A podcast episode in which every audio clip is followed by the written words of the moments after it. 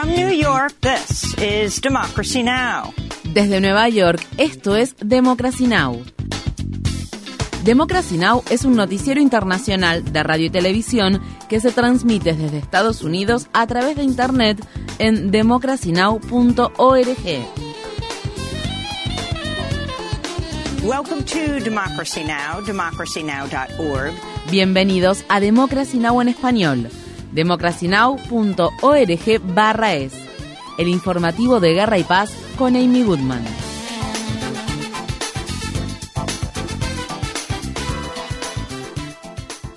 En Estados Unidos, dos jueces federales emitieron el viernes sentencias contradictorias relacionadas con los abortos farmacológicos, generando aún más confusión en un momento en el que se continúa limitando el derecho al aborto en el país. En el estado de Texas, un juez designado por el expresidente Donald Trump emitió una orden judicial a nivel nacional mediante la cual retiró la autorización para comercializar la píldora abortiva mifepristona que la Administración de Alimentos y Medicamentos de Estados Unidos había aprobado hace más de dos décadas.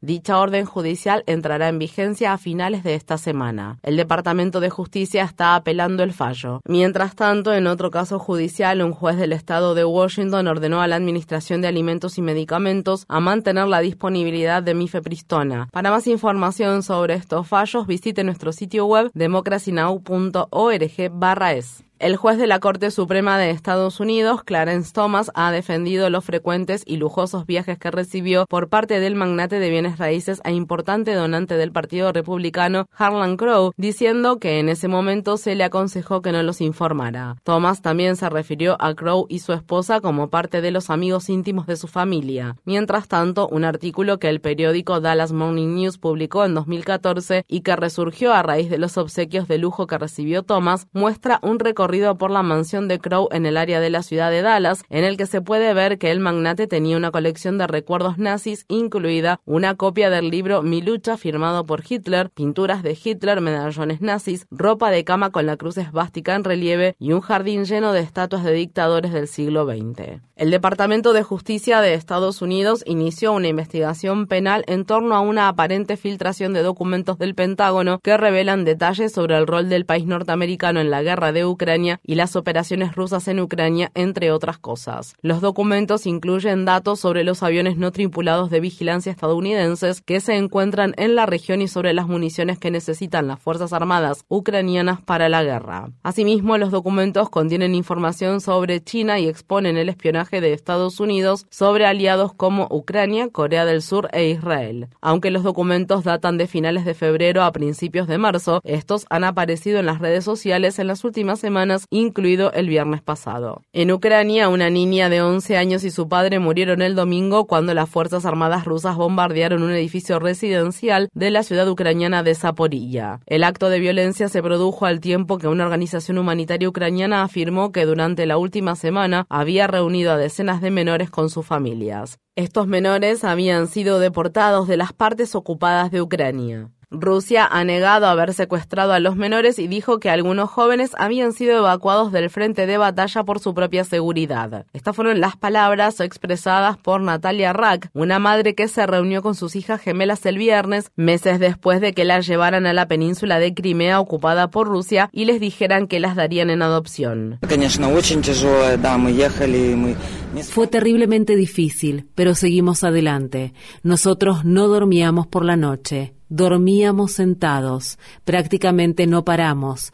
Nuestro objetivo era encontrar a las niñas. Sabíamos que teníamos que lograrlo a pesar de todos los obstáculos. Sí, dejamos todo atrás, familiares y amigos.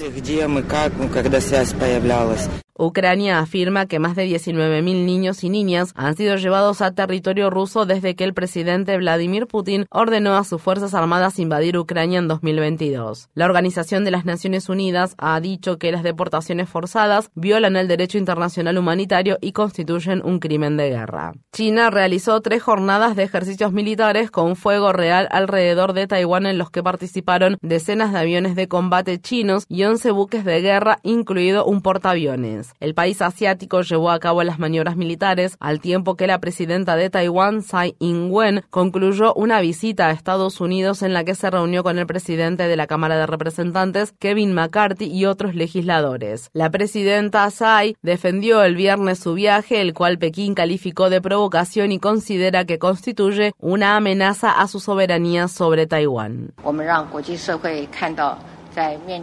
Le mostramos a la comunidad internacional que, frente a la presión y las amenazas ejercidas por China, Taiwán se mantendrá aún más unida y no cederá en absoluto ante la represión ni detendrá los intercambios con el resto del mundo debido a las obstrucciones que nos impongan.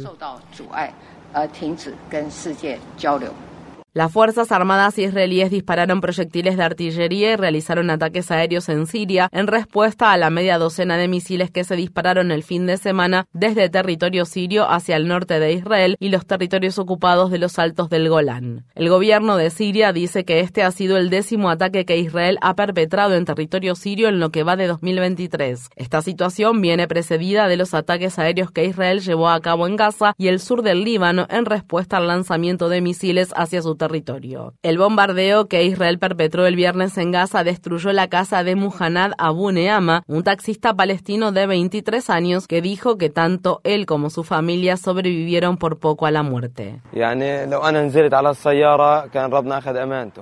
Si hubiera estado en el auto habría muerto. El dinero y el auto se pueden recuperar. Pero ¿qué tiene que ver el ciudadano con todo esto? ¿Qué tienen que ver los niños y niñas, mi hermana de dos años, mis padres y hermanos en todo esto? Esta es un área residencial. Aquí no hay nada más que una casa, cultivos, un edificio, tierra agrícola. En la madrugada del lunes, funcionarios de salud palestinos dijeron que Muhammad Fayez Bilhan, de 15 años, murió en una incursión militar israelí que se produjo en los territorios ocupados de Cisjordania, cerca de la ciudad de Jericó. En Tel Aviv, un turista italiano murió y otros cinco resultaron heridos el viernes cuando un hombre palestino con ciudadanía israelí atropelló a una multitud de peatones con su vehículo. El hombre palestino murió luego a manos de las fuerzas de seguridad israelíes. El ataque se produjo después de que las Fuerzas Armadas israelíes fueran filmadas la semana pasada golpeando y lanzando gas lacrimógeno a los fieles palestinos que se encontraban dentro de la mezquita de Al-Aqsa, la cual se encuentra ubicada en la zona ocupada por Israel de Jerusalén Oriental, lo que generó repudio por parte de los palestinos y líderes mundiales. Mientras tanto, decenas de miles de israelíes reanudaron las protestas durante el fin de semana, exigiendo que el gobierno de extrema derecha del primer ministro Benjamín Netanyahu cancele los planes para debilitar drásticamente el poder judicial de Israel. En Yemen, funcionarios saudíes se reúnen con líderes hutíes para mantener conversaciones de paz con la esperanza de encontrar un camino para poner fin a la brutal guerra que ha llevado a Yemen a una catástrofe humanitaria. Una delegación de Omán participará de las conversaciones como mediador. La ONU expresó su esperanza de que el impulso renovado para poner fin al conflicto, incluida la reciente reanudación de los lazos entre Arabia Saudí e Irán, finalmente pueda conducir a un acuerdo de paz sostenible. Estas fueron las palabras expresadas por el principal principal negociador del movimiento rebelde Uti Mohamed Abdul Salam, cuando habló el sábado desde el aeropuerto de Sanaa en el momento en que la delegación omaní llegaba a la ciudad capital de Yemen.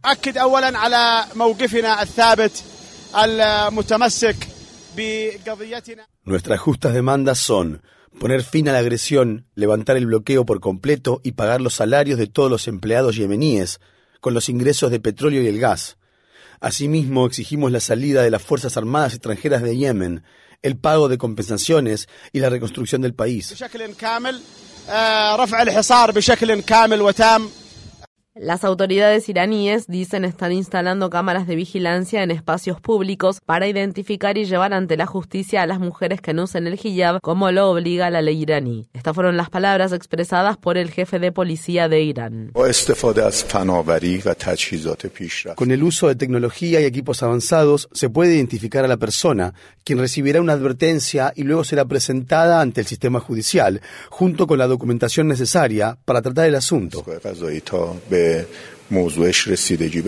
Esto ocurre poco más de seis meses después de la muerte de Masa Amini, una joven de 22 años que murió mientras estaba bajo la custodia de la llamada Policía de la Moral de Irán, lo que provocó una rebelión a nivel nacional. Un número creciente de mujeres iraníes están optando por no usar el velo fuera de sus hogares, a pesar del riesgo que corren de ser arrestadas y de la violenta represión contra el disenso que se está llevando a cabo en el país. La policía de Irán también advirtió a empresas, incluidas tiendas y restaurantes, que podrían verse obligadas a cerrar si violan la ley iraní sobre el uso del hijab. En el estado de Tennessee, el Consejo Metropolitano de la ciudad de Nashville podría reincorporar al legislador demócrata Justin Jones este lunes, luego de que la Cámara de Representantes estatal liderada por el Partido Republicano lo expulsara la semana pasada, junto con su compañero Justin Pearson de Memphis, por liderar una protesta contra la violencia con armas de fuego dentro de las instalaciones del Capitolio Estatal. La Junta de Comisionados del Condado de Shelby tiene programado llevar a cabo una reunión especial el miércoles para considerar la posibilidad posibilidad de volver a nombrar a Justin Pearson en el escaño que ocupaba. Los nombramientos serían temporales, aunque ambos legisladores podrían presentarse a elecciones especiales para recuperar sus escaños. Pearson habló el domingo durante la celebración de un servicio de Pascua que se realizó en la ciudad de Memphis. Se convencieron a sí mismos de que esto terminaría aquí, creyeron que no veríamos más allá del velo de su falsa democracia y que no la entenderíamos por lo que realmente es, es decir, una oclocracia gobernada por las reglas del supremacismo blanco y el patriarcado.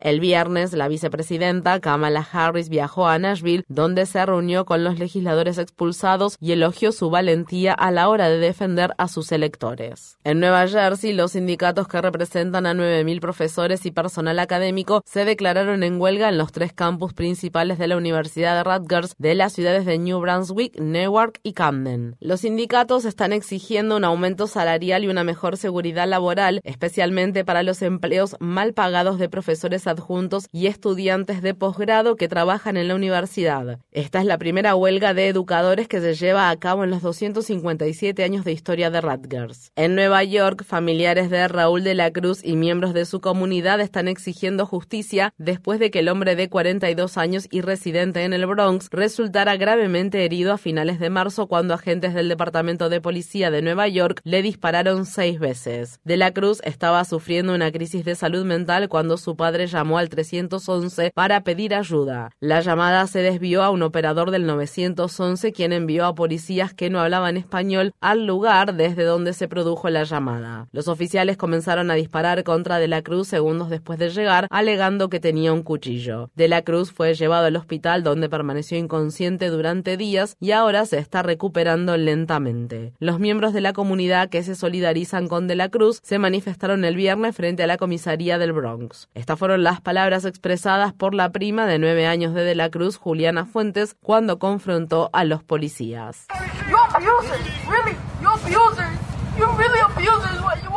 Ustedes son agresores, es cierto, son unos agresores. Ustedes son realmente agresores, eso es lo que son.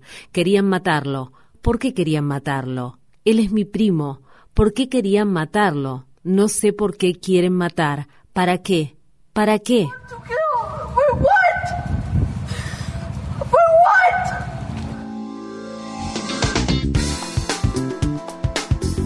Infórmate bien. Visita nuestra página web democracynow.org/es. Síguenos por las redes sociales de Facebook, Twitter, YouTube y SoundCloud por Democracy Now! es.